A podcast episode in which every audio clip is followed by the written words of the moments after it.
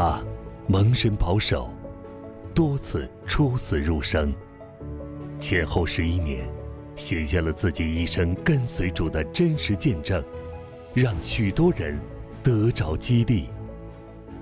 一个蒙恩的罪人，作者郭连俊，播音胡正军，听见录制。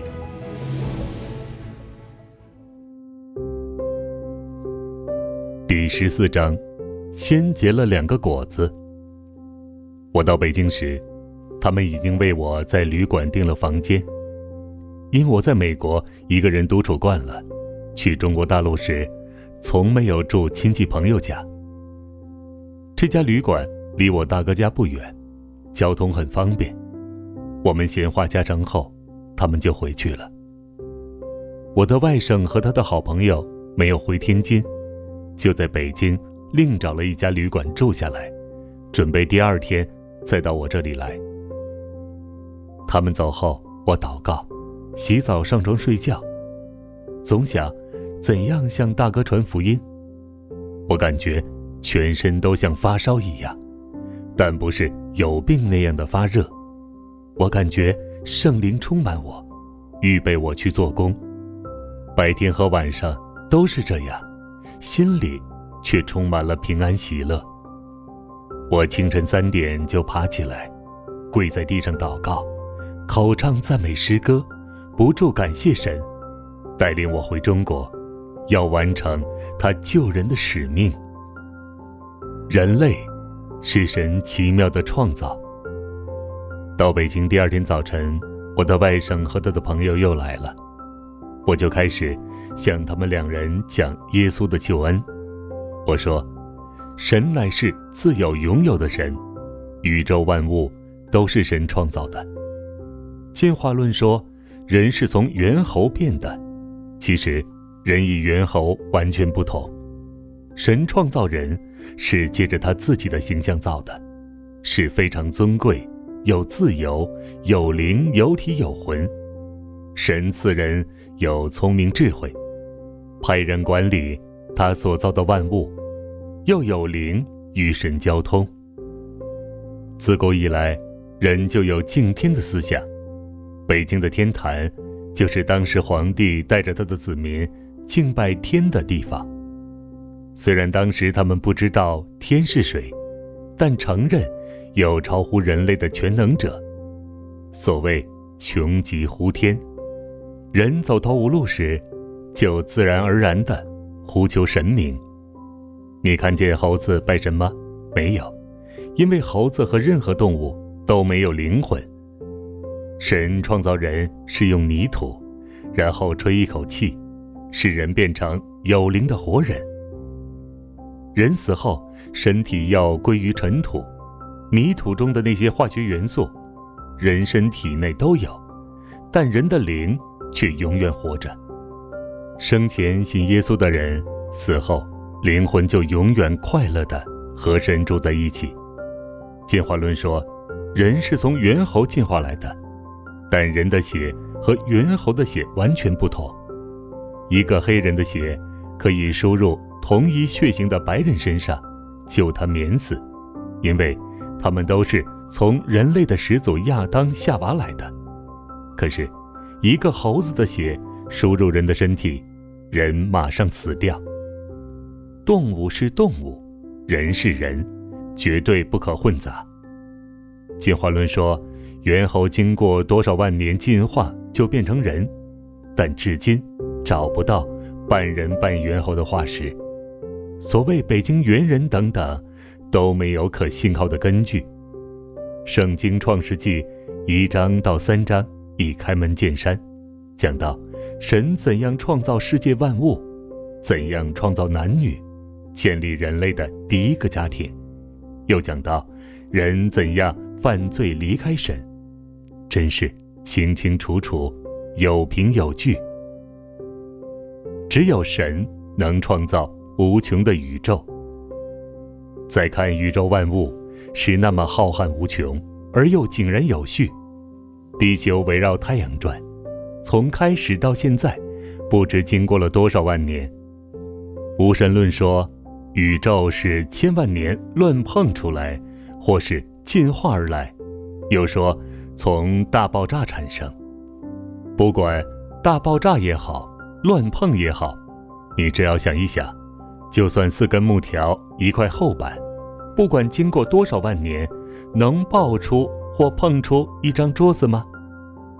不如相信有一位神更为合理，因为他说有就有，命立就立，常用他全能的命令托住万有。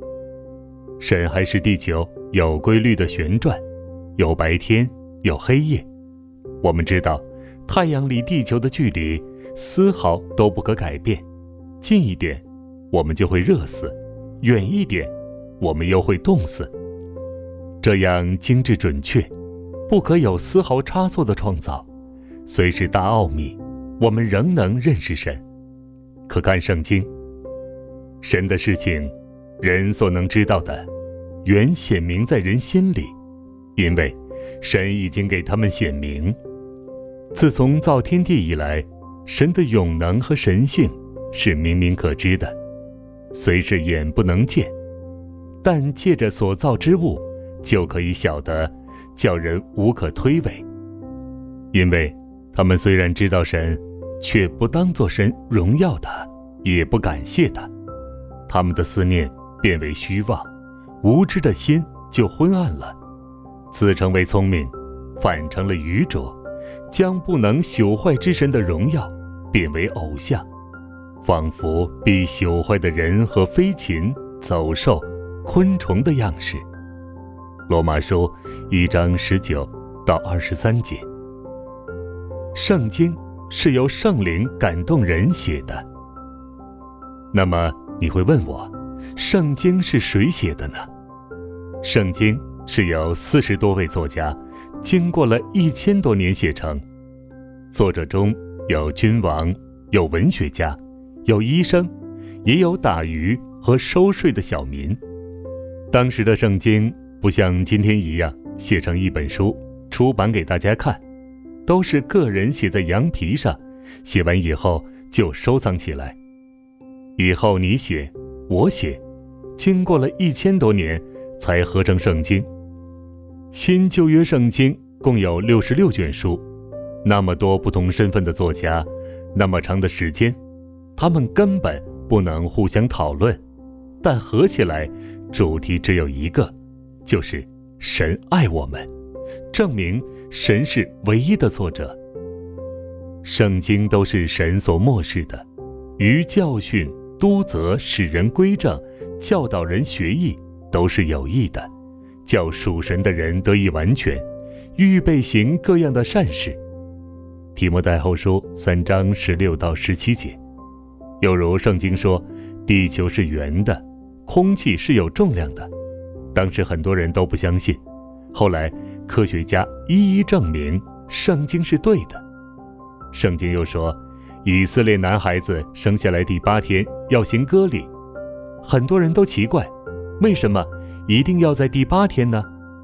后来学医的人才发现，第八天是婴孩血最容易凝固的时候。像这些科学和医学的道理，当时写圣经的人根本不懂。也可证明，都是神启示的。圣经预言以色列复国，圣经中还有不少预言，经过数千年，现在都一一应验。如犹太人不承认耶稣是他们等待的弥赛亚，更将他钉死在十字架上。因这样的大罪，神审判他们，使他们亡国，被人轻视。在全世界各地流浪，但神爱他们，仍预言他们要复国。果然，他们亡国快两千年就复国了。我们读小学时就知道，立国的三个基本条件：人民、土地和语言。这些犹太人都没有了。当时他们的土地只在圣经的地图上，语言也没有了。两千年来。他们流浪到哪个国家，就讲那个国家的话，人民也少得很。到一九四八年，联合国通过《准许他们复国。一复国，他们就建立了许多学校，教犹太人自己的希伯来母语。而且，犹太这一民族两千年来蒙神保守，一直到今天没有被同化。世界上没有任何其他民族亡国那么久还存在的。第二，以色列在复国的时候，四面八方都是阿拉伯国家，有埃及、约旦、叙利亚、伊拉克，他们都是反对以色列复国的。以色列是个很小的国家，人口又少，阿拉伯诸国不服，联合攻打以色列。讲人，他们比以色列。多了好多好多倍，讲武器，更好的无法比，但打了好几次，犹太人都得胜，因为圣经预言他们复国后就没有人能再使他们亡国，所以神的话安定在天，句句都要兑现。另外，你们可以看见，圣经乃是全世界出版最多的一本书。一共翻译成一千八百多种语言，这是没有哪一本书可以比的。旧约和新约已经有几千年的历史了，人所写的东西不能持久。我们中国的古书如《论语》《孟子》，现在有几个人读？但是圣经从古直到今天，成千成万的人天天读，不但读，还有人要背诵。不但背诵，还有人照着行。全世界各地都有数不清的圣经，这就是神的书和人的书不同的地方。而且，圣经永远不能被消灭。尽管古代、现代都有君王焚烧圣经，想要完全毁灭，圣经却越来越多。人类的始祖犯了罪。我们知道，神所造的都是好的，但不幸，我们祖先亚当夏娃却犯了罪，因为神造了伊甸园，其中有一棵树叫善恶树。神说，园中各样树上的果子你可以随意吃，只是分别善恶树上的果子你不可吃，因为你吃的日子必定死。可是人却听魔鬼的话。就吃了善恶树上的果子，要自己当家做主，能和神一样知道善恶。一直到今天，人最大的罪，还是要自己当家做主，根本不愿听神的话，甚至都不承认有神。人一犯罪，人的灵就与神隔绝了。罪有外面的，也有里面的，外面的罪。如杀人、放火等等，当然是罪。神更看内心，因为从心里发出来的有恶念、凶杀、奸淫、苟合、偷盗、妄政、妄毒。我们内心所犯的罪，比我们外面所犯的罪更多，因外面所犯的罪，都是从内心来的。凡看见妇女就动淫念的。这人心里已经与他犯奸淫了。每一个人都是有罪的，就算我们没犯外面的罪，里面的罪性却是人人生下来就有。一个小孩生下来就自私自利，学会的第一句话就是“我的，我的”。那么小，他就要做主人，如果不听他，就大哭特哭。这些现象，我们稍加注意就能看出，每个婴孩都是如此。人的罪性，圣经说得很清楚。我也知道，在我里头，就是我肉体之中没有良善，因为立志为善由得我，只是行出来由不得我。故此，我所愿意的善，我反不做；我所不愿意的恶，我倒去做。若我去做所不愿意做的，就不是我做的，乃是住在我里面的罪做的。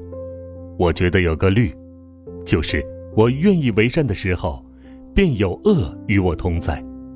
因为按着我里面的意思，我是喜欢神的律，但我觉得肢体中另有个律和我心中的律交战，把我掳去。